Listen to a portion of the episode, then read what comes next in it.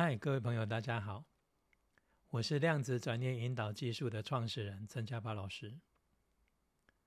欢迎各位呢继续来收听我们转念新视角。今天呢要来跟各位聊的一个问题呢，呃，是有一些朋友是有会私讯问我，然后呢也敲碗期待很久吧，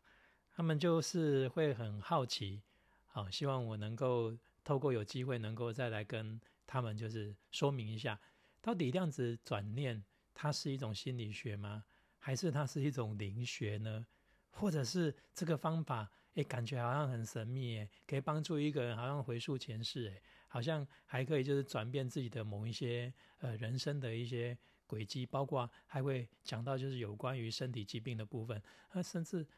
还可以跟物质当中来做一种所谓的心灵上的交流，跟意识上的一种变化，还可以解梦，还可以从物质的现象，然后呢来去理解说自己的心灵状况，然后可以做某一些预测，好像占卜一下，到底它是什么？就是 看起来涉猎的层面非常多，因为他又提到的有关于就是呃。灵魂这个层面，然后包括有所谓的，是不是有一些呃，其呃，我们讲的就是会有通灵的状况啊，或者是说呃，会不会有一些什么灵异的这种情况发生啊？好，那好像这样子的转念都会也会涉及到这些内容，甚至好像里面的有一些材料呢，好像还可以针对这些内容来做处理，所以他们有时候就会觉得就是很纳闷，那到底它是什么？它是属于哪一种范围？好，在这边呢，我就跟各位简单聊一下。当然呢，我们我在那个量子转念的效应这本书上周出版的哈，呃，在第一本这一本书里面，其实就已经有呃解释过了哈。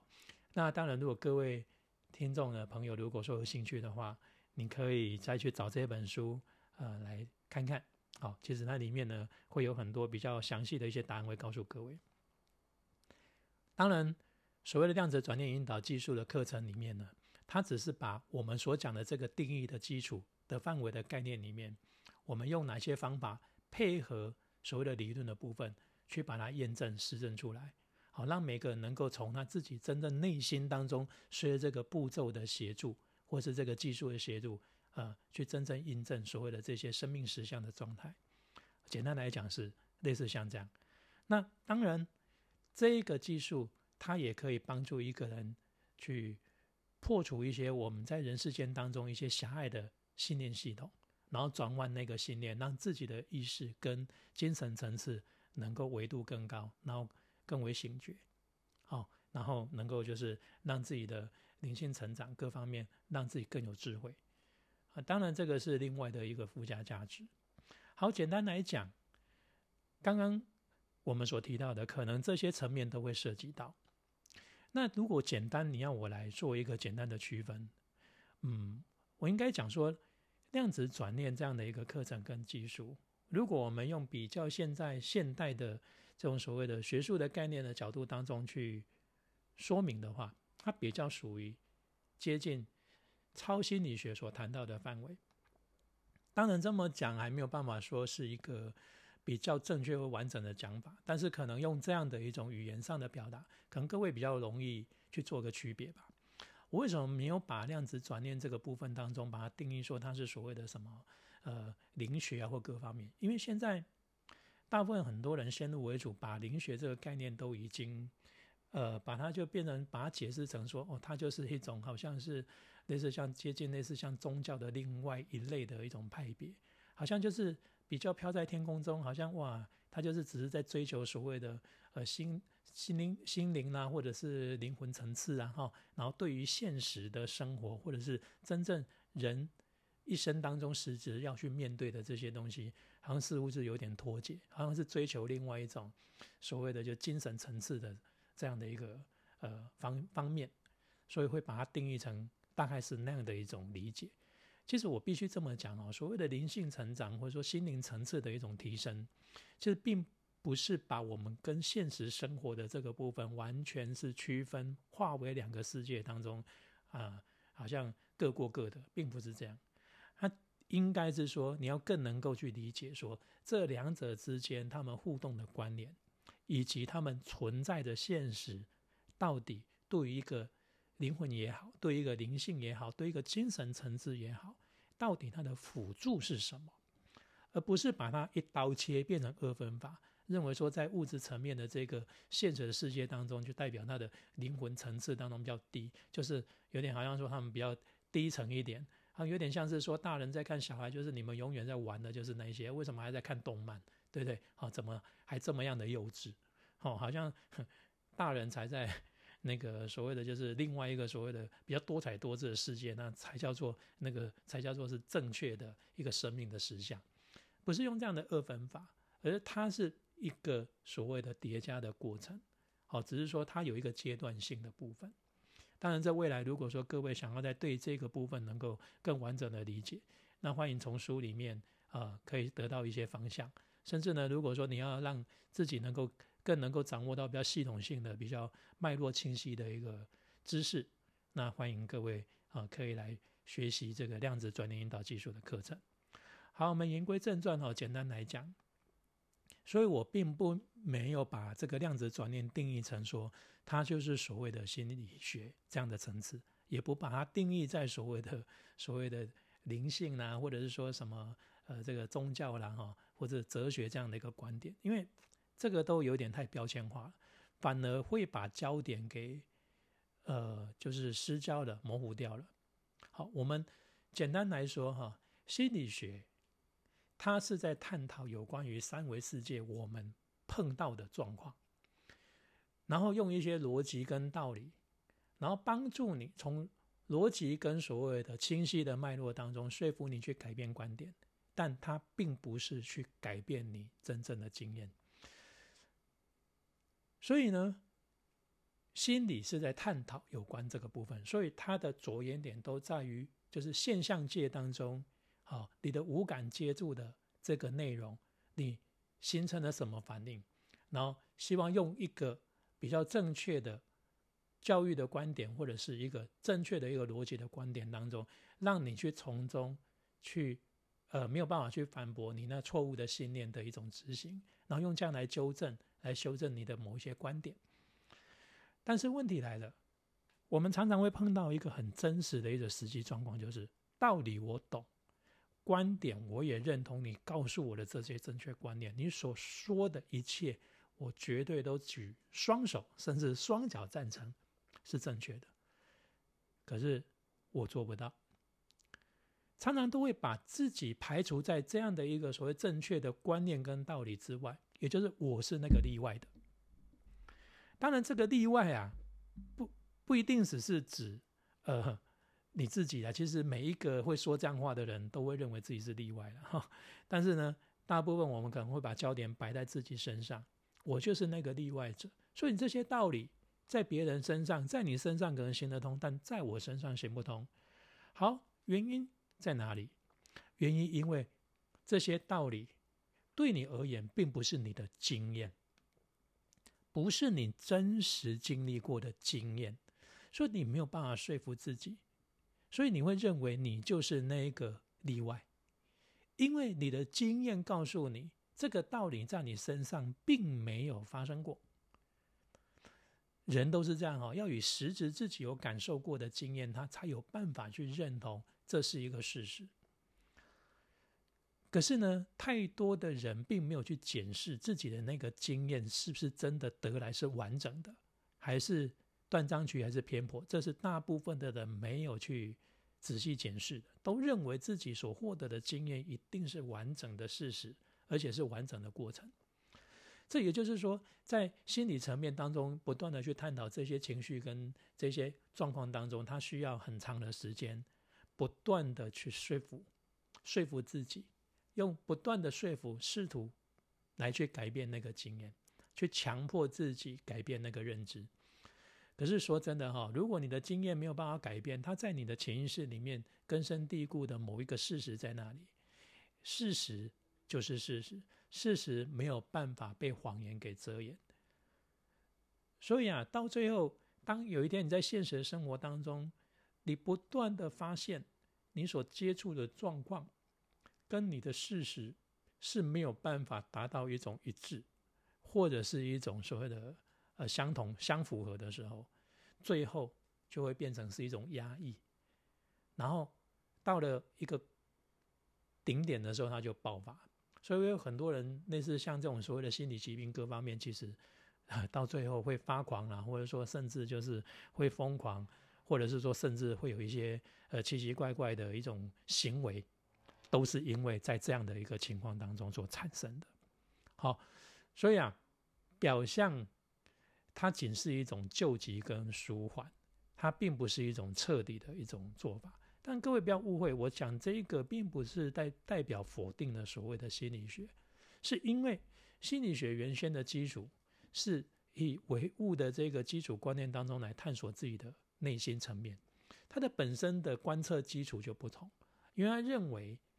所有的一切都是因为透过。大脑跟感官的功能有事实的存在当中，才会让它有反应。跟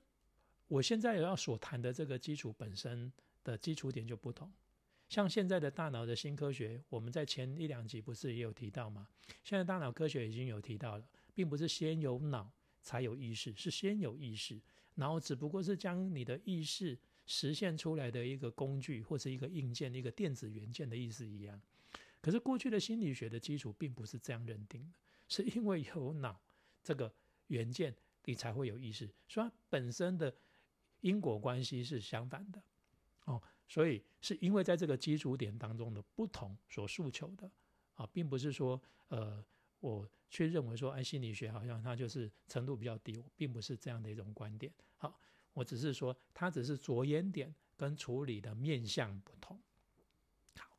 那量子转念，它在探讨的，并不是只是三维，它探讨的是高维意识。所谓的高维意识，就是不以我们的五个感官功能所能够接触到的，或是所能够认知到的，来作为一个事实的基础。不要忘了，我们的五个感官功能所能够接触到的范围、跟距离、跟面积、跟反应，都是。有限度的，这个所谓的限度，就是说它只能够在一定的频率或者一定的范围。可是我们都很清楚哦，以现在我们的这个宇宙所组成的这些条件跟元素，包括跟我们一起共存在这个空间的很多的元素，不是都是能够让我们用五个感官功能就直接能够去接触或者是去经验它的。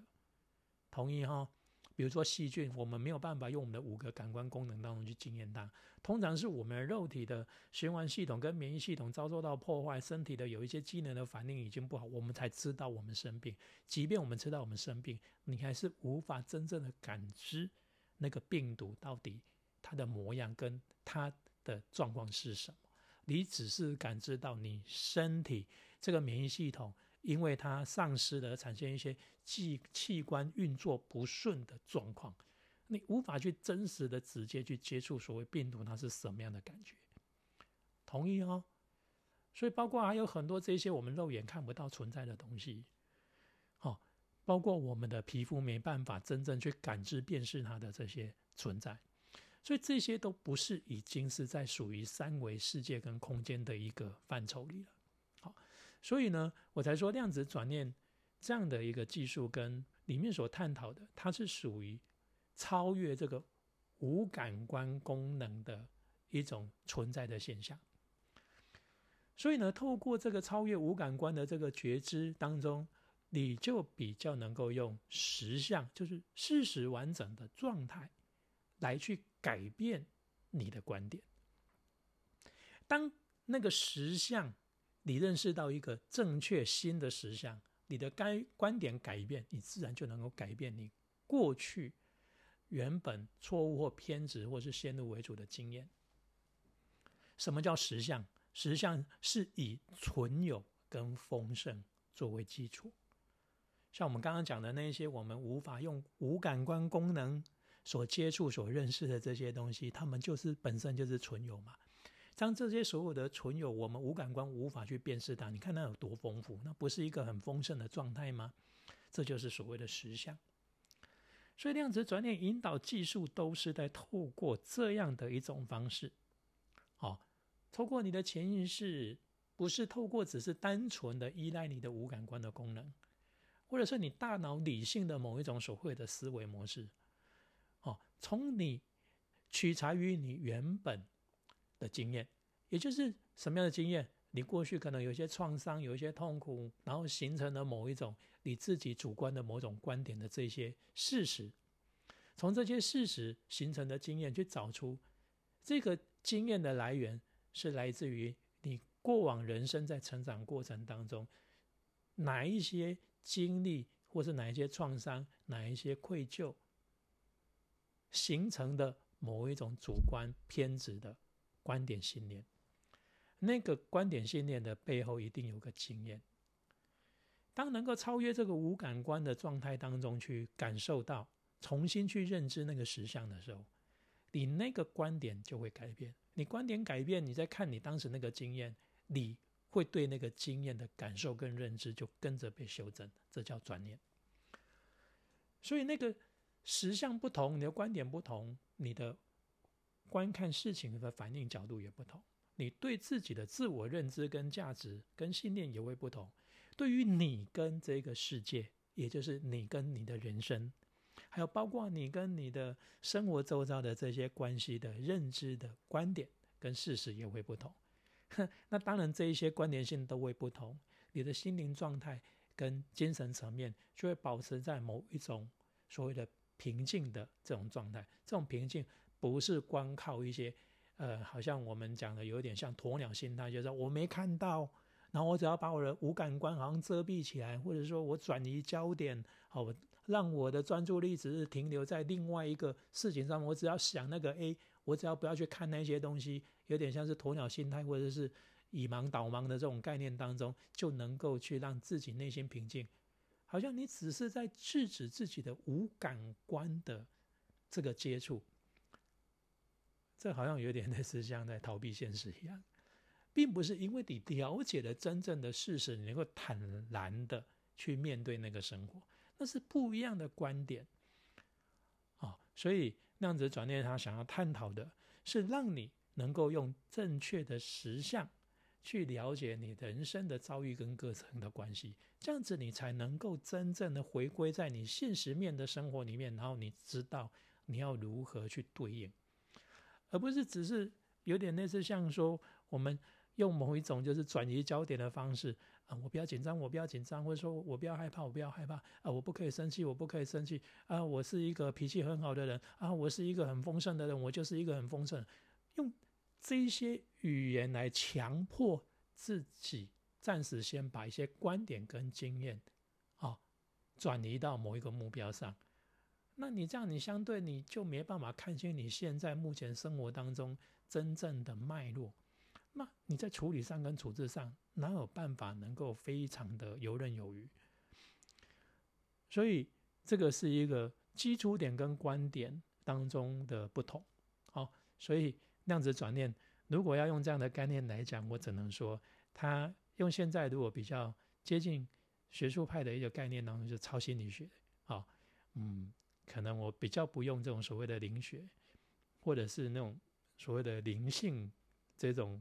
呃概念当中去思考，但并不代表它没有灵性的价值，而是说它已经不再被定义成类似像这种只是单纯类似像什么新时代思想啊或什么这样的一种很抽象的概念当中去看待，好像完全忽略了我们在地球上人生上人生当中这些现实上的问题。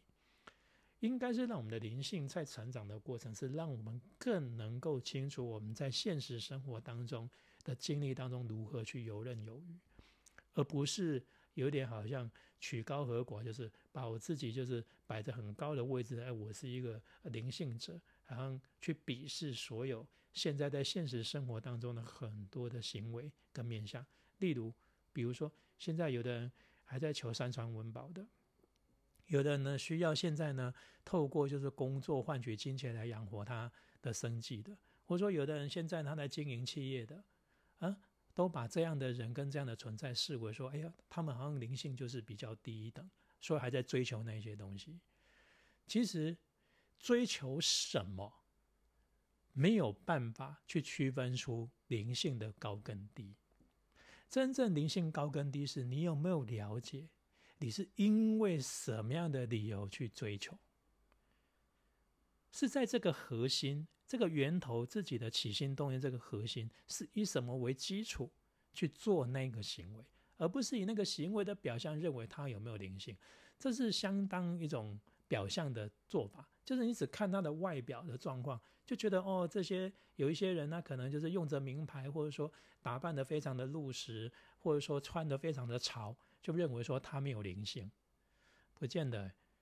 如果你要用这个非常表象的唯物的方面当中去看，那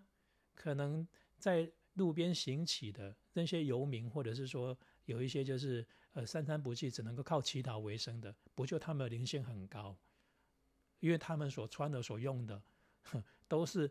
都是能够用就好啦。那不就他们的灵性就非常的高吗？那为什么还要在那边行乞？所以你不能用这种表象当中去区分一个人到底他的灵性好不好。重要的是，他对于生命的观点跟生命的实相到底理不理解？所以量子转念最主要是在帮助我们每一个人，从现实的层面当中去觉照到自己内心的起心动念是什么，是用什么去支配，或是用什么去实施跟这一些生活上的现象，呃，有关联的关系，是。重点在这边，然后让一个人能够真的很清楚知道，就算他在赚钱，就算他现在住的是豪宅，就算他开的是房车，就算他穿的就是非常高贵的精品或是时髦的这些东西，他也很清楚他的心灵状态是什么，而不是只是单纯是想要用这些物质的部分当中来区分彼此或者跟其他人地位的尊跟卑。重点在这儿，OK。所以，呃，就顺便呢，利用这个机会跟各位就聊了这样的一个观点啊。好，如果各位呢有兴趣的话，也欢迎呢，我们也有在开课哈，也欢迎就是各位呢随时关注我的 Facebook 啊，我的 YouTube 频道上也有一些内容，各各位可以也可以参考。那 Facebook 上呢，就是有时候我们会有一些就是开课的讯息，有兴趣的话，我们在课程里面再让它有系统的。把它完整的跟大家来做交流跟分享。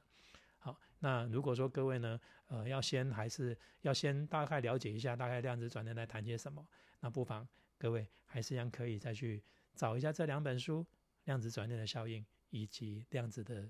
转量子转念的效应二》，